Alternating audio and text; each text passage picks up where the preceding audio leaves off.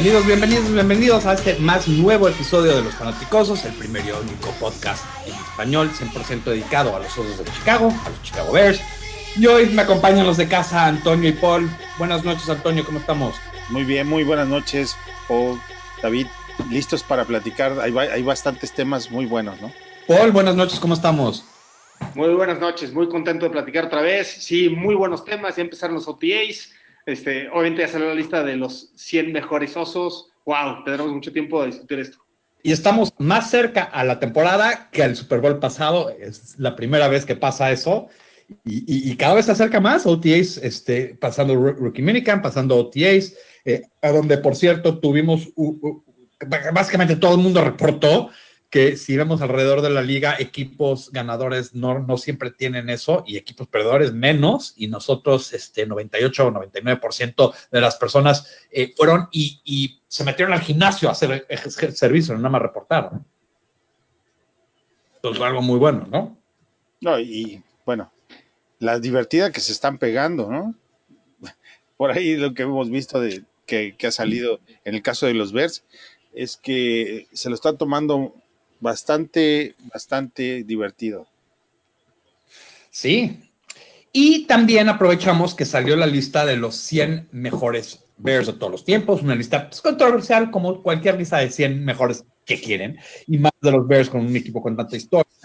Y ahí, ahí es el punto de partida de este, de este podcast para empezar. Y, quiero, quiero sus opiniones. Vamos a empezar contigo, Antonio.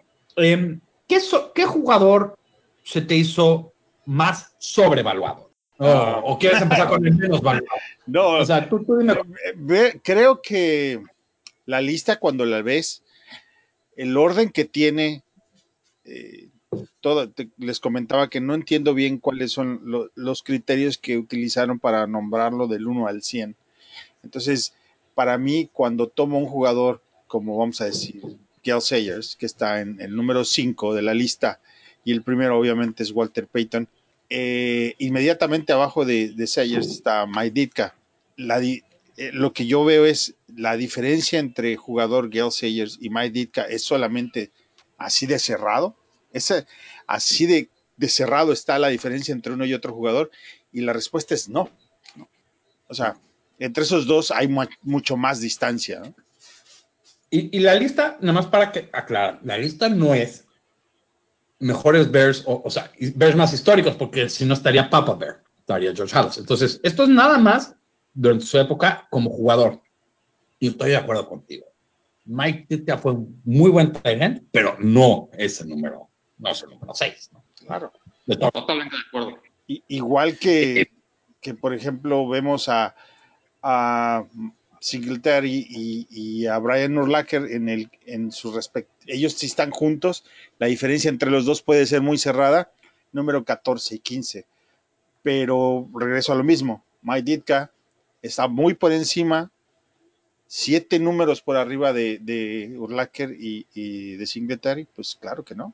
Estamos de acuerdo. Creo que, que de todos estos jugadores, el que más alto, el más sobrevaluado que yo veo, obviamente, eh, estoy de acuerdo contigo, tiene que ser Mike eh, no, no, veo, eh, no veo claro que esté tan alto, especialmente porque si ves la lista de abajo de él, este, todavía Richard Dent, que, que, que tiene mucho más alto. Hay, hay, hay, una, muchísima gente. Ahora, Dan Hampton y Richard Dent los podría voltear. pero bueno, hay, quiero, quiero preguntarte a ti, Paul, de esta lista, ¿cómo la ves?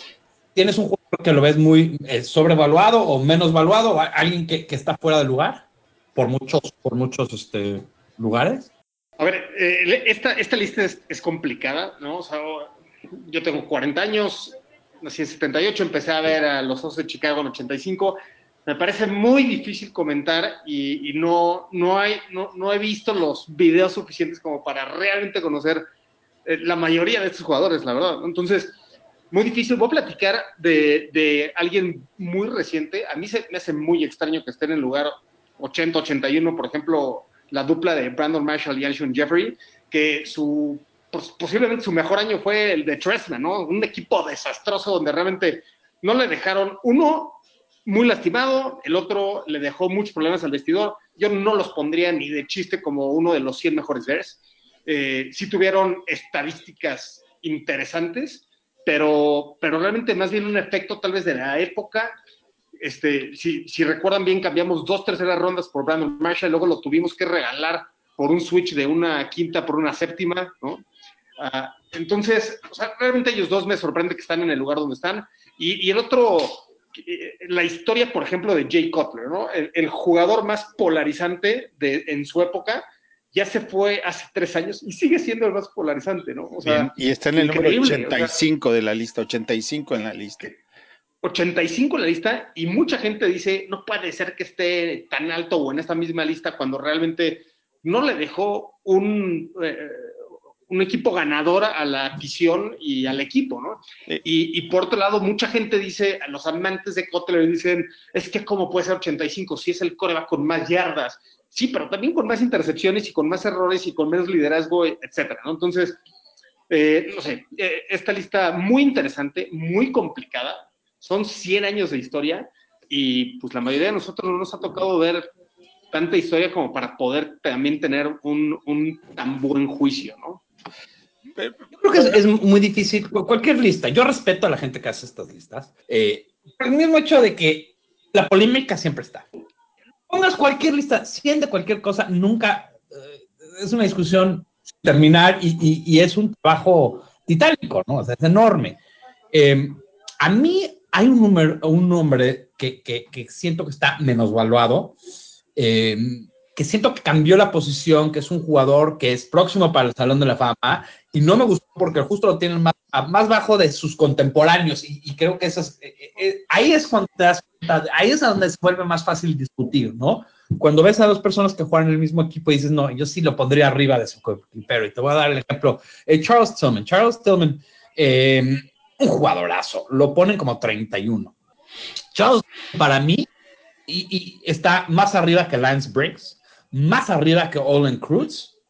Y Devin Hester jugó, hizo muchas cosas, pero yo creo que Devin Hester, híjole, yo tendría, yo, yo creo que cuando, cuando se acabe todo y vemos para atrás, eh, el impacto de Charles Tillman sobre la NFL no se va a borrar tan fácil. Es, eso es más difícil de argumentar, pero para mí Charles Tillman es un jugador que no nada más el peanut punch que todo el mundo conocemos, que cambió la NFL, pero también cuántas este, intercepciones para touchdown tiene. Pero ahorita, de lo que entiendo, si mal no recuerdo, es el número uno del equipo todavía, hasta que Eddie Jackson se lo quite muy próximamente. Y Eddie Jackson ya como, como prácticamente. Eddie Jackson, Khalil Mack, eh, no, pero, pero Jackson de ahorita ya está en el que en el 96. ¿no? Ah. Eh, eh, él, si haces esta lista en 5 o 6 años, podría estar mucho más alto. Ahora, Khalil Mack. Podría, porque. También. Como debate, ¿A dónde podría estar Khalil Mack? Como debate, está en el 60 y, y Julius Peppers está en el 59. Eh, esta, okay, esta yo te generación, diría... perdón, mm. esta generación claro. va a ser histórica. Esta van, generación van a, va a saltar hasta a los, a los. Estoy de acuerdo contigo. Van a saltar. Van, a, los, van a acabar habiendo sí. 10 a 12 jugadores top 100 de esta generación. Y Mitch Trubisky tal vez sea el número uno de esta generación, al lado de Khalil Mack en la defensa. Ya Khalil Mack con un solo año lo rankearon en 60. ¿no? Ahora, o sea, George Halas sí está en la lista y está en el número 37. 37. Sí, pero, pero, lo, pero, como, pero por eso te digo, no como número uno. O sea, él está como jugador. Pues ese es el punto. Es interesante. O, o, sea, ninguno o sea, de nosotros, tuvo, estoy de acuerdo, ninguno de nosotros lo, lo vio jugar ninguno de nosotros sabe exactamente su valía como jugador. O sea, no discutimos que es el, el padrino de, de, del equipo, ¿no? El, el, gran personaje del equipo. Ahora, su valor dentro del campo, totalmente lo ignoro. Nos, la yo, gente yo sí he estudiado su carrera un poco, exclusive, eh, por, por, varias razones, participé en un show eh, sobre la historia de los Bears y aparte de eso, pues, me encanta la historia. Eh, tuvo números muy interesantes, tuvo por muchísimos, o sea, por décadas, tuvo el fumble recovery más largo, 90 más plus yardas, eh, cambió el juego, literalmente, pero, pero está donde tiene que estar como jugador, o sea, sí, sí está difícil comparar, pero creo que si lo vemos, eh, creo que esta lista en general, la manera más es, es imposible, es muy difícil comparar épocas, pero lo que sí se puede hacer es, ya dentro de cada época, compararlos se vuelve más fácil. O sea, Mike, Mike Brown. El 85. Mike el equipo del 85. En el ah, 60, okay. Mike Brown. Vamos a... 63. Y George Hall está en el 37. Bueno, es que eso se, si, nos, si nos acordamos de, del partido contra Arizona, eh, qué playmaker era Mike Brown. O sea, y, y es, es, Arizona. Es increíble haber visto jugar. Y San Francisco. O sea, mi punto no, es que increíble. son 30, son 30 escalones entre uno y otro. No, espérate, ¿cuál fue? Era Cleveland y después San Francisco. Fueron los dos partidos que gana con intercepción. Con Pick Six, ¿no? Con Pick Six. Entonces. Ese era. Y, y, y me acuerdo porque eh, San Francisco, Terrell Owens eh, lo ve llegar, como que se, se echa para atrás un poquito, intercepta y corre. Buenísimo. Yo, buenísimo. yo creo que a Papa Ver hicieron un favor, ¿no? Para ponerlo en el 37. Oye, pero bueno, sí, de acuerdo, di, di, difícil porque justamente el jugador peor rankeado en esta lista que está en el Salón de la Fama, Lynn, Lynn Kleiman, ¿no? Y, y justamente en 38 y justamente George Halas está en 37. Ahora, sí haciendo eco de lo que... Blanda, de George Blanda. Halas. George Halas está en el 82 y, y, está en el Salón de la Fama. Ok, ok. Ahora, ¿por Imagínate qué está eso. George Blanda o por qué está George Halas en el, el Hall of Fame, no por jugadores? George Blanda sí está. No, pero... George Halas. Digo, George Blanda sí, sí, sí está. George, George Halas no está por, por, por Pero Blanda también okay. jugó muchos años fuera de los Bears y por eso no. Hey. George Blanda básicamente tuvo dos épocas con los pero la mayoría de las cosas fue. Eh, y, George, George, Blanda, para que, los que no saben, jugó del 49 al 75. no manches. O sea, eso con esa esa estadística, solamente esa estadística, lo tienes que saltar muchísimo. Bueno, no, por eso el número Pero 100 no está ahí. Es, es, Pat, no estás... es Patrick Manning. Exacto. Muy bueno, ¿eh? Y de por sí yo lo pondría mucho más alto. Pero, pero, esa es la razón por la que yo creo que está en la lista, por los años que jugó. Es el, uh -huh. bueno. Por ser un ícono, imagen, etcétera. O sea, la verdad es que. El que más juegos ha jugado como los Cosos de Chicago. Sí, ahora, sinceramente, un long snapper en esta lista solamente cabía en el lugar 100, ¿no? Oh, de o sea, acuerdo. Sí, estoy de acuerdo. De acuerdo, de acuerdo, de acuerdo, de acuerdo. No, sí, de acuerdo. No, y creo que esta lista eh, podemos discutirla por horas, porque sí está muy, muy buena, pero yo creo que ya escogimos todos un, un, un jugador sobrevaluado, pero yo quiero plantearles una pregunta. Si Khalil Mack sigue su trayectoria, ¿a dónde acaban esta? En el 2. En el 2. Complicado. A ver, voy a decir del 1 al 5 para ir en contra de Toño un poco. Pero tenemos a su majestad Walter Payton en uno. Que no va a llegar nunca. Por eso dije en el 2. Nagurski, wow. Podcast. Sid Lockman y Gail Sayers. Ahora, no, vamos a discutir también Mitch Trubisky. O sea, a ver, Mitch y Mac. O sea, ellos pueden quedar ambos top 5. O sea, si Mitch gana uno o dos Super Bowls va a quedar adelante de Sid Lockman, aunque Sid Lockman ganó tres cuatro, o cuatro. Cuatro. ¿Cuatro? ¿No? Es mucho Sayers, complicado compa- Yo, yo diría que, ahorita. que Khalil Mack quedan seis En el lugar de Ditka. en lugar de Ditka.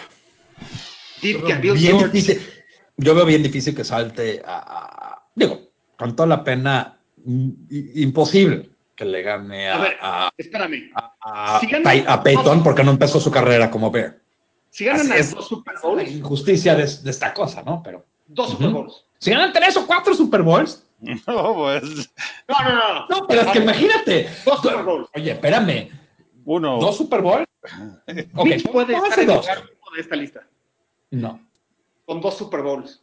Bueno, Bueno, si, si no, espérate. Si Mitch gana dos Super Bowls, no está el primero en la lista. Si No. gana tres, quién sabe. No, bueno, si gana tres, si gana tres, el está que en- quieras es del 2 para abajo. porque empieza, porque empieza su carrera. Aquí va la cosa. Hey, La gran diferencia entre Mac y él es esta, porque Mac puede ser un, Mac puede agarrar y tener 40 sacks en un juego, o sea, en una temporada. No empezó su carrera como Bear. Y entonces siempre va a tener esa desventaja de, para ser el mejor Bear de todos los tiempos. ¿no? Mitch tiene la ventaja de que todos los quarterbacks casi casi aceleran basura o, o- o no jugaron a tanta eh, tan alta a tan alto nivel y él y él sí bueno digo, esta lista, me encantó esta discusión porque creo que eh, todos tenemos muy claros eh, la dificultad en armar esta lista, todos tenemos muy claro también quién pensamos que debería ir uno arriba y uno abajo, pero creo que me gustaría saltar un poco, si, están de acuerdo, y vamos a ver, em, estas, eh, em, em, empezar, esta, hubo dos, dos, cambios interesantes ahorita durante el, el minicamp. Y mucha gente me preguntó esto en Twitter y, yo lo contesté, pero quiero oír su, su respuesta también, que es, ¿qué, pensa, qué, qué, pienso de que Tequan Mezell y Bradley Soul cambiaron de números? Los que no saben, eh, Tequan se cambia de número de, para, en vez de ser running back, ser wide receiver, y Bradley Soul se cambia el número de ser eh, tackle a ser tight end. ¿Por qué importa? En el caso de Taekwon Mesdell importa un poco menos, pero en el caso de, de, Sowell importa mucho porque ahora puede cachar balones sin tener que reportarse elegible. Eso es algo muy, muy importante y significa que su, sí, sí va a cambiar su, su rol con el equipo. Quiero empezar contigo, Paul. ¿Qué piensas de, de estos dos movimientos? Sí, eh, si, se acuerdan, en la zona roja, una de las jugadas que tuvo Nagy en, en este año pasado este Quick Place fue con Bradley Sowell, donde tiene bastantes buenas manos y donde evidentemente se convertiría en el mejor Tyrant bloqueador. Entonces, eh, esta, como lo comentas, este cambio es más relevante. Pone en duda que, que Dax Raymond pueda quedarse en el roster también, porque yo no creo que queden cuatro Tyrants, perdón, cinco Tyrants. Yo creo que el máximo van a ser cuatro Tyrants y, le da versatilidad al equipo, ¿no? O sea, tener la posibilidad de tener a un Tyrant bloqueador excelente con algo de buenas manos y además pueda copiar como tackle, esa versatilidad es, es, ideal para cualquier coach, ¿no? En el lado de, de, de eh, eh, hubiera sido el sexto corredor y el décimo receptor, entonces realmente ahí yo creo que tiene cero impacto. Eh, Toño. Um, todavía no, no, no sabemos exactamente lo que, lo que va a ser. La ventaja de que pueda ser un, un extra liniero para Mitch en ciertas jugadas, me queda claro cuál es eh, desde el punto de vista de cómo lo ve Nagy, ¿no? Yo comentaba que eso también habla de, de lo flaco que, que ven al cuerpo de Tyrants en la parte de bloqueo. Y por el otro lado, se animan a hacerlo porque supongo que a, Rashad Coward le, tienen bastante confianza como para suplir esa parte que va a dejar de hacer este nuevo Tyrant, ¿no? Entonces, esas son las dos, las dos cosas con las que me quedo de ese movimiento, que en la línea ofensiva se sienten lo suficientemente fuertes como para hacerlo a moverlo a otra posición donde creen que necesitan más ayuda. Sí, yo, te voy a decir lo que, lo que yo pienso. Y voy a empezar con Tecuan Mesal. Tecuan Mesal está buscando trabajo con otro equipo. En este equipo ya no te cabida. Eh, lo que he aprendido en este offseason es algo bien interesante. La percepción alrededor de la liga es que nuestro coach de wide receivers es altísima. Mike Furry, la gente tiene un, la gente quiere venir a jugar por él. Eh, inclusive Manuel Hall viene a un cuarto lleno de receptores porque quiere aprender de él. Eh, y eso, esa es la única explicación que me doy por qué cambie de posición todavía con los Bears. Entonces, él queda fuera, pero decide cambiarse por, para aprender la posición, para buscar otro trabajo con otro equipo bajo, bajo Mike, Mike ¿Tienen algún comentario sobre eso o, les sigo? Yo, no, no, todos de acuerdo. Yo creo que está más, más fuera que dentro y, básicamente le dijeron, en, como Ronnie Mac no vas a tener oportunidad, si quieres competir, pues te damos oportunidad de que compitas en el cuerpo de receptores, pero la lleva de, de, de su vida, porque todos esos muchachos son muy buenos y tienen muchos años jugando como receptores. Él tiene que aprender todavía parte del movimiento de ser receptor y Pero él puede pedir que lo corte y no lo hizo. No, no, ahorita no, pero en, los cortes ahorita ya, ya, ya salen para la pretemporada, porque es donde más movimientos va a haber. Y, como dices, puede aprender mucho todavía, ¿verdad? Y creo que, pero creo que no pide el corte y no pide el cambio porque quiere aprender bajo Mike Furry. Creo que eh, ahí está la cosa. Ahora, Bradley Solo es un caso bien interesante porque, y lo veníamos platicando fuera del aire, es muy difícil enseñarle a alguien que es un, que, normalmente todos los Tyrants de la universidad son receptores y, rara vez tienen, son tackles. Él no le vas a tener que enseñar cómo bloquear. Automáticamente, hoy en día, se vuelve de los mejores bloqueadores como Tyrant de la liga. Porque por la posición que, viene, ¿no? Es un backup Tyrant, es un backup tackle, automáticamente tiene eso. No le van a pedir correr rutas. Eso no va a ser. Y perdón, pausa. Sí, claro. Como, o sea, mide 6'7, ¿cierto? O sea, es un target muy alto. O sea, aunque no le pidan correr rutas, es automáticamente una válvula de escape para Mitch. Sí. Pero es más para yardas cortas y lo que le llaman el jumbo package, o sea, el paquete de jugadores grandes cuando necesitas una o dos yardas, inclusive puede correr por muchas más, pero lo tienes como en, eh, en el goal line, que es este, de la yarda en adelante, eh, en cuatro en adelante. Lo, tienes cuando hay espacios muy reducidos y necesitas pocas yardas. No lo van a meter eh, en tercera y quince. No es, no es. Pesa 310 libras, o sea. No. y tenemos a Burton y a Shaheen para eso. Sí, de acuerdo. Eh, pero, pero sí tiene su cabida. Automáticamente creo que se vuelve un jugador que va tener minutos interesantes con el equipo y jugadas interesantes con el equipo. Es algo interesantísimo. Creo que... El movimiento es muy, original. Entra en la posición. Tú, tú, dijiste, Toño, algo muy interesante antes de, entrar al aire y, te quiero dar crédito porque eh, eh, dijiste, él entra a una posición, voy a cambiar las palabras, pero básicamente de vacas flacas. No es, no es una posición que está llena de, de estrellas. Básicamente está Burton, Shaheen que se tiene que demostrar, porque no, la verdad, todavía falta. Entra un, un non free agent en, DAX.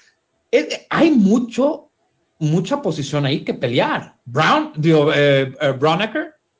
O sea, hay cualquiera de ellos. Burton. Y nada más. Hoy, hoy escuchaba en el radio que en, en, el, en el entrenamiento de hoy atrapó un pase con una sola mano. Eso es. ¿Bradley Soul? Sí. Bradley Soul tiene manos muy suaves. Este parece un touchdown. Tiene manos eh, suaves. yo, yo, creo que Bradley Soul agarra un balón de básquetbol con una mano también, ¿no? ah, seguro. Impresionante el, humano. No, no. Y, y, y, tiene manos suaves y, creo que sí puede cachar un balón. Su, sigue, no vamos a olvidar de esto sí, un tight end, nosotros nos enamoramos con lo que llaman el, el U o a veces hasta white, pero básicamente que es el movible, el que agarra el Jimmy Graham, el, eh, el, el, Kelsey. Nos enamoramos de eso, pero nos olvidamos a veces de la parte que es bien importante, que es ese bloqueador extra. Que bloquea, bloquea, bloquea 80, 85% de las veces, pero ese 15 es a donde te mata porque no los salir. desde el punto de vista eso, eso, perdón, adelante, no, iba a decir que desde el punto de vista de estrategia, Nagy, al, hacer este movimiento, este, definitivamente genera un problema para los contrincantes, ¿no?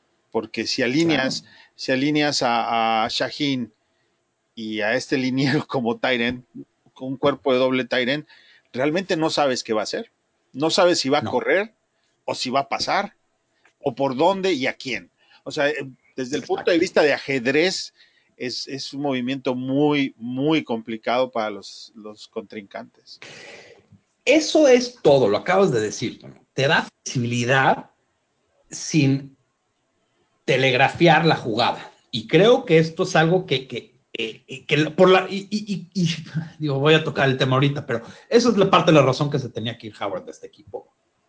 Porque Nagy no pensaba, porque Nagy pensaba que cada vez que estaba Howard, él estaba telegrafiando ciertas jugadas. Y para él dijo, no, no, no, necesito un jugador más versátil que corre, aunque que igual y, Howard dio muchas cosas para este equipo, pero Nagy, Nagy nadie no lo veía así. Y tanto así que creo que Filadelfia tampoco lo ve muy así, porque Filadelfia todavía drafteó a un corredor enfrente de los Bears. Entonces, digo, que, llegó a Filadelfia como el Mesías tampoco. no, y lo, dijimos aquí. Dijimos, no nos extrañaría que agarraran a, un corredor alto en la selección los Eagles después de agarrar a Howard. Ahora, imagínate a alguien como Cohen o como, como, Montgomery en, en, un RPO por ese lado con, un, con una formación de dos, al, de dos alas Está. Oye, Cohen, Cohen va a jugar el rol de David Hill más, ¿no? Sí. Puede sí. Pero aquí va lo. Toño lo acaba de decir. O sea, tú imagínate una, un RPO. Tienes de un lado, eh, tienes, eh, vas el paquete jumbo, ¿no? Pero tienes estos dos este, tight ends que están ahí para correr.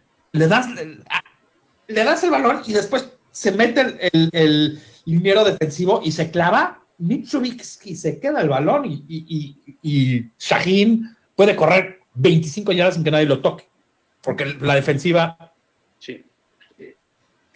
o, va a tener que respetar la corrida o va a, o, o, va a fuera.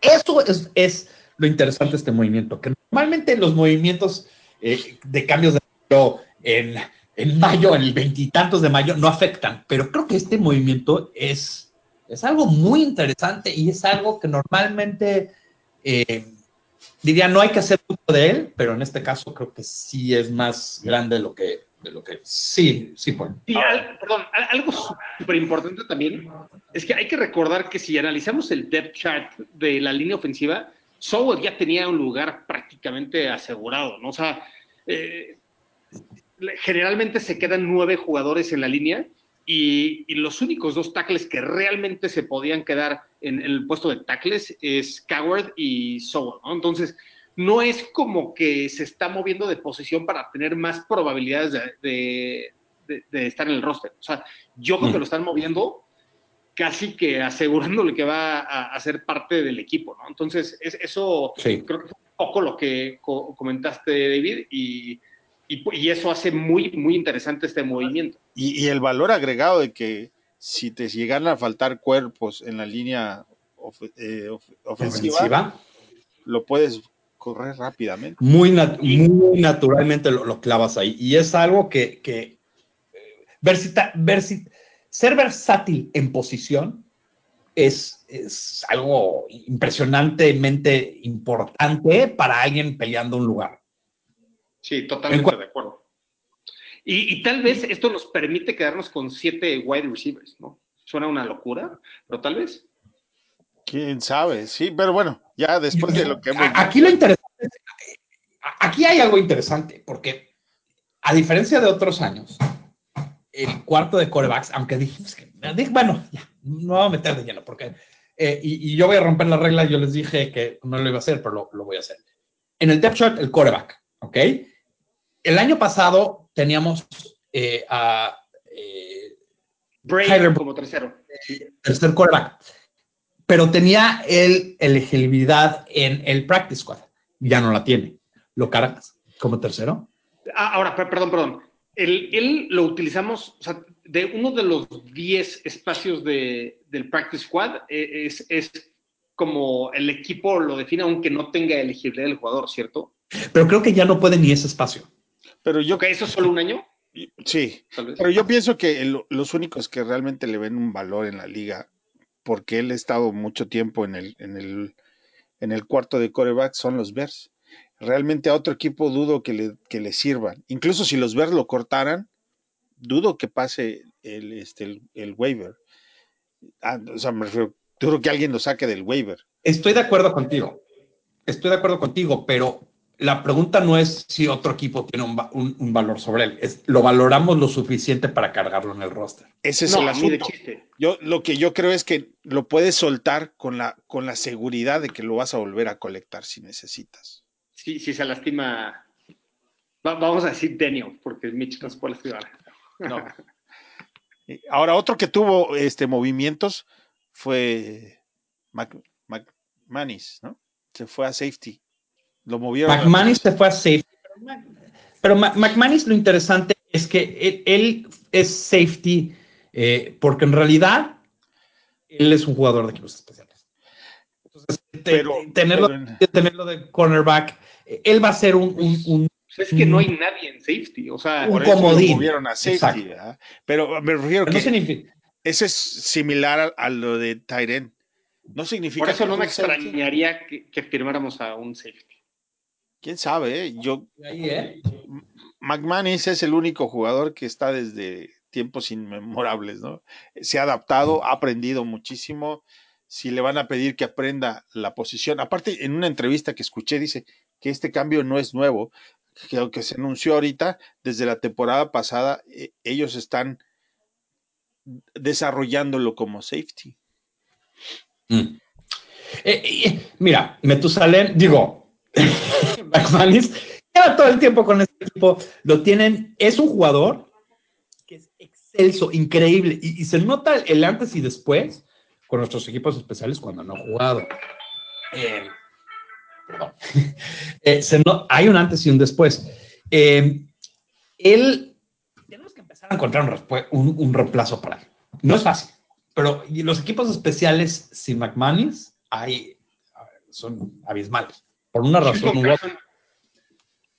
Hemos tenido muchos, muchos problemas sin él. Y, y, acordemos que este año se, nos fue eh, Bellamy. Y Bellamy, inclusive en los años que más se le criticó, nunca se le criticó su, su, juego durante en equipos especiales. Siempre fue un jugador de altísimo nivel en, en, equipos especiales y es algo que vamos a necesitar encontrar reemplazos eh, para, para su experiencia y su rapidez. Ahora, si Pagano lo mueve a safety, seguramente es por algo. O sea, me refiero, no, no, lo, no va a ser un cambio solamente pensando por, por el bienestar de este jugador.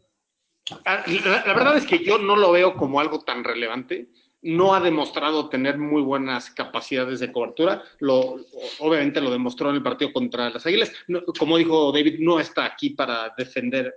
Eh, y sin embargo, yo creo que está bien que, que, le den ciertas oportunidades ahí, porque no sabe. O sea, por ejemplo, se lastimó Eddie Jackson y nuestros titulares eran Dion Bush y, y Amos, ¿no? Entonces de, repente ahí se hubiera destinado Amos, ¿y a quién prefieres? ¿A McManus o a Houston Carson como safety? O sea, eh, la dupla de, de Dion Bush y Houston Carson hubiera sido desastrosa, ¿no? En, ese partido, entonces tal vez ahí sí prefieres alguien con más experiencia, aunque lo vayan a quemar un poco, ¿no? No, no sé. Entonces, es complicado. Ese es un muy buen punto, ¿eh? No, no, no, Tienes que pensar en el... Muy buen punto, Paul.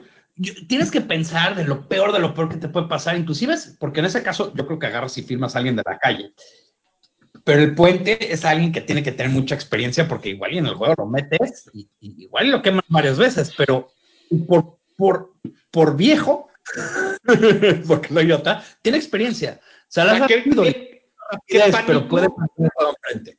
Qué pánico tener ahí atrás a Houston Carson y a Dion Bush en playoffs. Por eso, Houston eh, Carson ha, enseñado algo en equipos especiales y creo que parte de la Bellamy. Pero McManus viene a dar, a, arrimarle la lumbre a ellos dos, ¿no? No, obviamente no va a competir contra Eddie Jackson. y, Eddie Jackson. Pero si alguien les va a arrimar la lumbre es, es a los otros dos, ¿no? Y por eso, por eso digo que es, en mi opinión, voy a cambiar un poco mi intensidad, pero es indispensable firmar a un tercer safety. Simplemente creo que en el depth chart tenemos al 1 y al 2 muy claro pero no tenemos al tres, o sea, sí tenemos al cuarto, quinto y sexto, ¿no? Pero no tenemos a un tercero que realmente sea confiable en el caso que se lastime alguien. Estoy de acuerdo. Está disponible Boston, pero creo que es muy caro o, es un jugador de muy alto perfil y ya firmas a Jaja. No, totalmente de acuerdo, pero, pero es, es ¿qué, prefieres? O sea, ganar dos millones de dólares en es que no es eso, no creo que venga el equipo. Los Dolphins. No chance de empezar. uno y medio en Chicago, ¿no? Pero no, no va a venir. Boston no va a, venir a ser suplente. Sí. Ese, ese era mi. ya te a meter en ese... Eh, precisamente por eso creo que lo que están haciendo de mover a McManus es, es, es un buen movimiento interno, porque la competencia interna va a, presión, va a hacer que su nivel de juego se eleve, ¿verdad? y la verdad es que Jaja no es ninguna garantía, ¿no? O sea, si tú escuchas a los queseros, eh, te, dicen que, es un cuate que toma demasiados riesgos y que a veces es desesperante para los coaches. Entonces, traes a un. Yo te voy a decir algo también. Pero los queseros no tenían la línea que tenemos nosotros. No nada más eso, los queseros han tenido, se han quejado de todos sus safeties, inclusive. Y llega un punto donde dices, bueno, si todos los safeties son malos, el no es. Pero, pero mi punto es, competencia trae excelencia, ¿no? Sí, claro. Estoy de acuerdo. Pero. Hierro forja hierro. No, no en la semana leímos que un safety de, Green Bay pidió que, lo cambiaran. ¿No? Sí. Eh, y, no me sorprende, este. Si todo el mundo se quiere salir de ahí. Yo he ido, yo he ido dos veces y, no me quedé. la verdad es que está la, verdad Green Bay está feo. El, la cultura alrededor del equipo ah, tiene una nube negra. Eso, como fans de los Bears, eh, lo hemos vivido. O sea, este equipo eh, por muchos años tuvo eso. En la época de Trasman, eh, el primer año era de todas las rosas y después el segundo año, o, sea, no acabaron la temporada peleándose todos. O sea, nunca he visto un equipo caer tan rápido de un año a otro. O sea, un equipo que, que creo que despedir a todos con contratos y todo, porque dijeron, este, y, cambiar culturas, de, tener un equipo que prometía tanto en un año, al otro año ser tan malo. Y yo veo eh, que Green Bay está al borde de, ser ese. Green Bay, si no gana, y, gana este ya no hay excusas. Ellos cambiaron todos, hicieron todo. Aquí es muy sencillo yo lo veo y, la gente se burla de mí y dicen que soy, que soy un hater, pero yo los veo peleando con Detroit, el último lugar de la elección. Yo veo a Minnesota un equipo mucho más completo. ¿Por qué? Totalmente de acuerdo. Ahora, Porque la defensiva. Y su coordinador ahora, ya es en serio, ¿no? Ya, este sí, ya. Nos va a poner más complicado el asunto. Sí, pero. después, de, después de aventarle a ese lado defensivo 200 millones de dólares en agencia libre, mejor.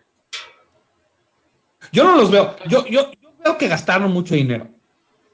Okay, no, ese, es mi punto.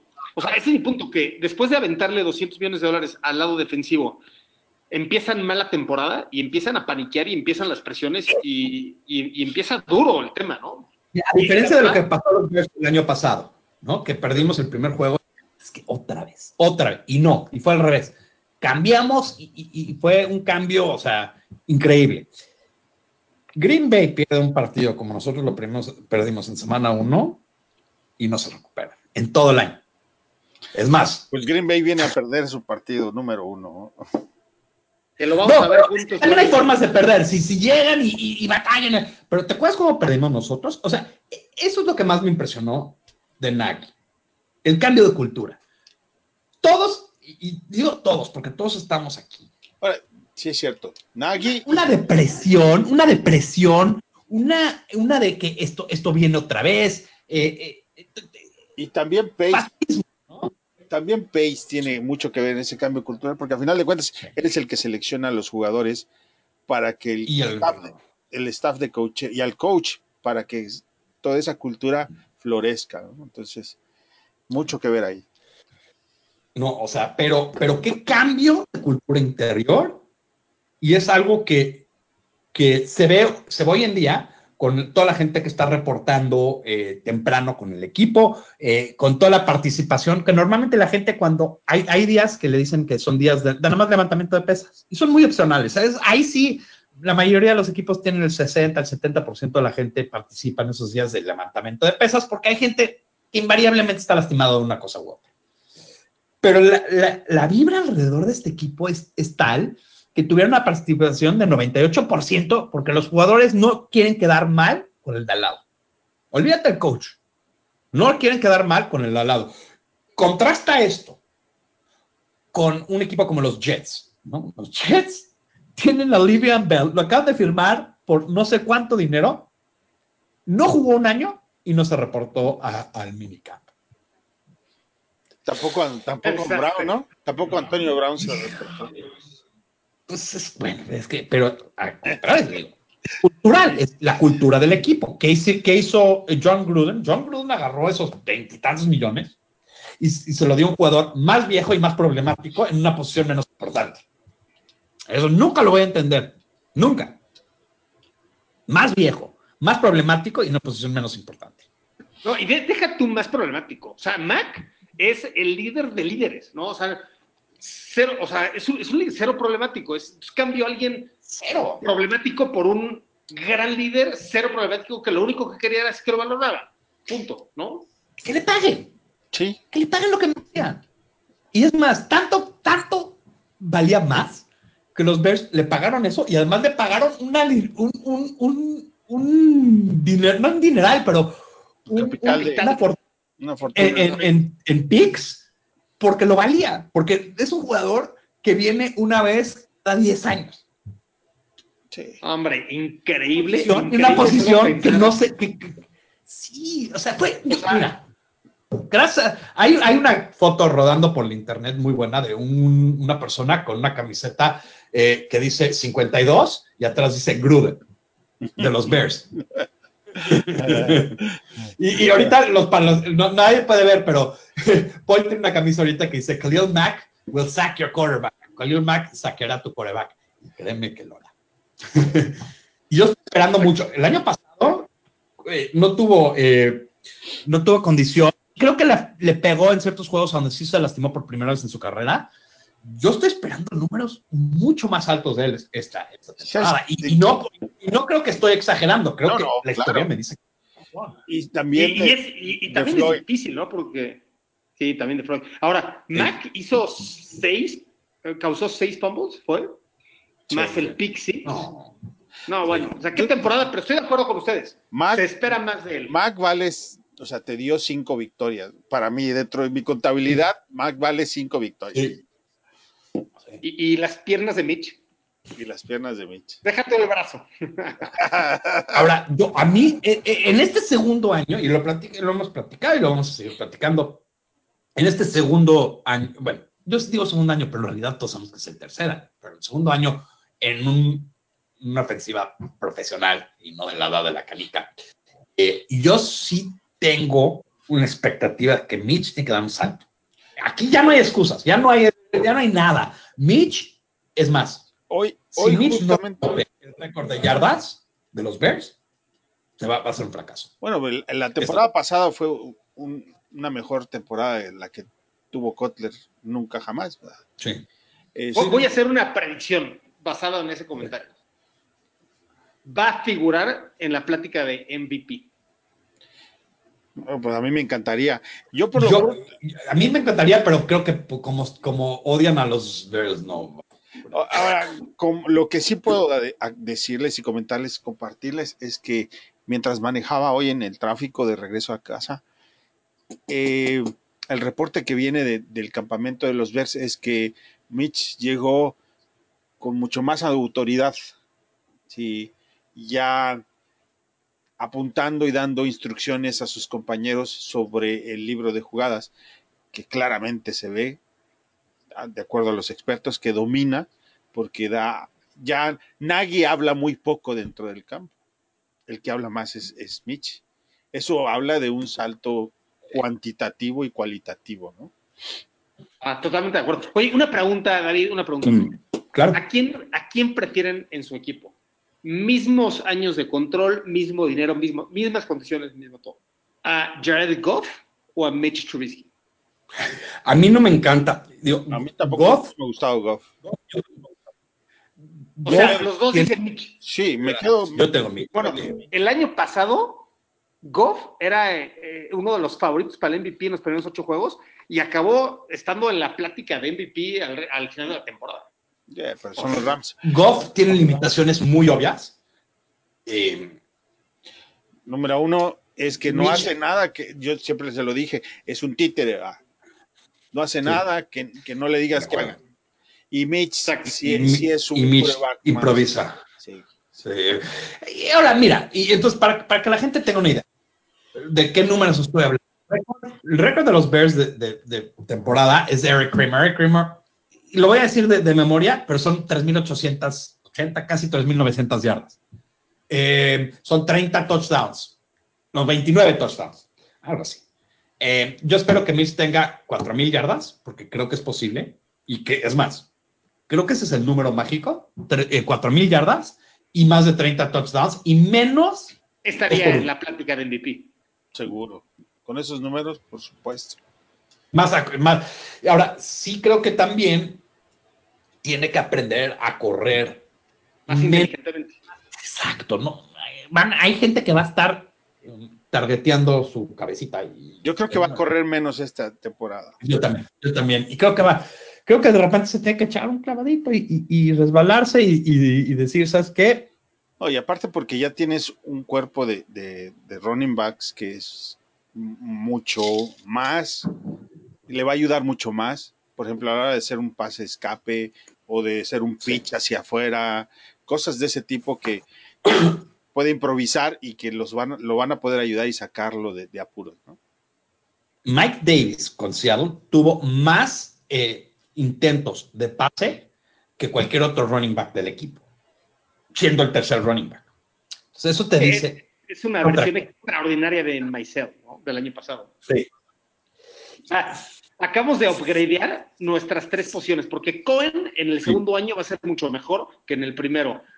Montgomery va a ser mejor que Howard y obviamente Davis va a ser extremadamente mejor que Myself. Y yo sí veo un techo en vez de Burton, también. yo veo un techo un poco.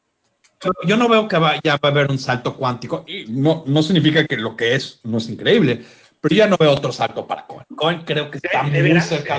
Híjole, yo, creo que puede explotar y que lo van a utilizar más en un rol de, de Tariq Hill, que es impresionante los números de Tariq Hill. Yo creo y además ya no va a estar Tariq Hill más en la NFL más, como receptor que como, como corredor. Porque Montgomery y Davis lo van a dejar correr muy, muy poco. O sea, fue un crimen cómo fue utilizado Cohen contra los Eagles.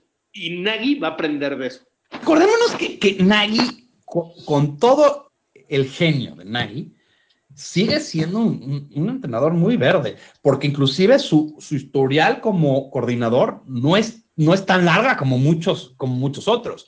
Entonces, es natural que se aprenda. Y si vemos su última temporada con Kansas City y vemos la primera con los... Hubo un cambio enorme y sí aprendió entre esas dos temporadas.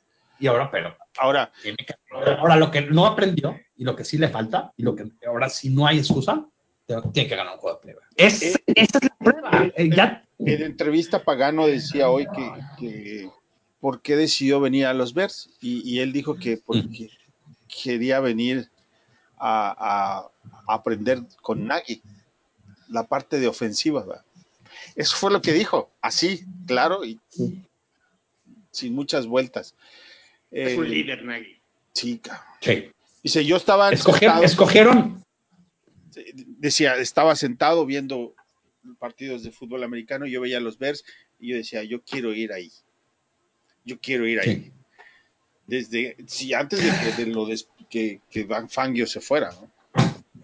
Ahora, a mí algo se me hizo muy interesante la misma con, él, eh, que él dice que ve mucho de Ed Reed en, Eddie Jackson. Y creo, creo que sí hay alguien que pueda hablar eh, muy bien de, Ed Reed, es alguien que lo coachó en la universidad y después como profesional. y, no creo que es una exageración decir que que, tienen, sí, tienen muchas similitudes. De, los dos son originarios de Florida, porque eh, Eddie Jackson fue a, Alabama, pero originalmente es de Florida. Em, los dos jugaron en, los, en, el programa eh, colegial de, que hizo época en su momento. Uno jugó en Miami, que en su época era el non plus ultra, y Eddie Jackson jugó en Alabama, que lo, reclutaron como, como receptor y terminó siendo. Eh. Fíjate cómo es la vida para este muchacho. Lo reclutan como receptor. Se termina jugando como safety y se lastima antes del draft. Y ahora está aquí en este equipo. Que por cierto, Pagano decía que él ve mejor a este equipo que a los Ravens cuando él estaba en los Ravens. Él decía que, creo que no es exageración. un dato, solamente recordar un poco, pero yo me acuerdo que cuando, cuando seleccionamos en el draft a Eric Jackson, una de las, de las razones por las cuales dijeron, como era de cuarta ronda, dijeron quién sabe si juegue tanto de safety, pero en equipos especiales va a jugar increíble y se echó varios regresos de touchdown en punt returns. Entonces sí es un playmaker y tenemos lo mejor por venir de Eddie Jackson 39. Bueno, pues yo creo que con esto ya, ¿no? Te damos. Sí, mira, qué excelente plática. Señores, la verdad es que pensé, como siempre, que iba a ser eh, corta y podríamos haber platicado otras tres horas. Eh, vamos a seguirle grabando en el off-season. Creo que hay muchas más este, cosas que se pueden comentar. Eh, obviamente, si tienen una pregunta que tiene que ver con los Bears o de un jugador, háganlas llegar. Obviamente, siempre las vamos a tocar porque este es su show y, queremos involucrar lo más posible porque pues es un, show de aficionados para aficionados, ¿no? Que final del día. Que empiecen con sus comentarios de la lista de 100, ¿no? Que nos digan qué opinan ellos. Claro, claro que sí, claro que sí. háganos. Sí, quiero hacer un comentario. escuchen el podcast de Franquicia 33. Estuvo extraordinario, larguísimo, más de tres horas. Ahí David demostró todo su conocimiento de los Osos Chicago. Increíble podcast, aprendí mucho. Eh, ahí platiqué un poco de la experiencia de Game Day también al final. Y, padrísimo. Por favor, escúchenlo. Se van, a, se van a divertir, van a aprender muchas cosas que. Tres horas y no tocamos todos los temas que se pueden haber tocado increíblemente, ¿no? Imagínense. Eh, sí, muy, muy buen trabajo ahí de Sergio. Eh, Chicago vs. España. Eh, excelente trabajo de él. Este, pues nos despedimos, pero no antes sin dar el, el handle de Twitter de todos. Paul, ¿cuál es el tuyo? Arroba Osos Chicago. Arroba Osos Chicago. Y Toño, ¿cuál es el tuyo? Arroba M Contreras. Y el mío es arroba eh, pero me pueden encontrar como en eh, en español. También nos pueden siempre taggear en, eh, en fanaticosos.com eh, y si quieren usar el, hashtag de fanaticosos también, eh, también lo agradeceríamos. Eh, y los dejamos, como siempre los dejamos, con la frase que todo bear ama, bear down Chicago.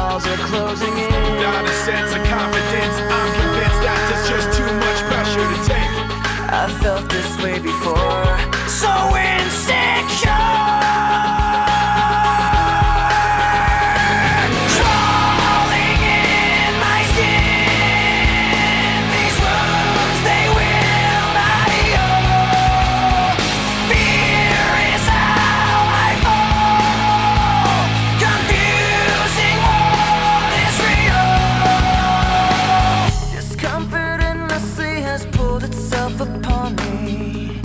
Distracting, reacting. Against my will I stand beside my own reflection. It's haunting how I can't seem To find myself again. My walls are closing in. Not a sense of confidence. I'm convinced that there's just too much pressure to take. I felt this way before. So it section.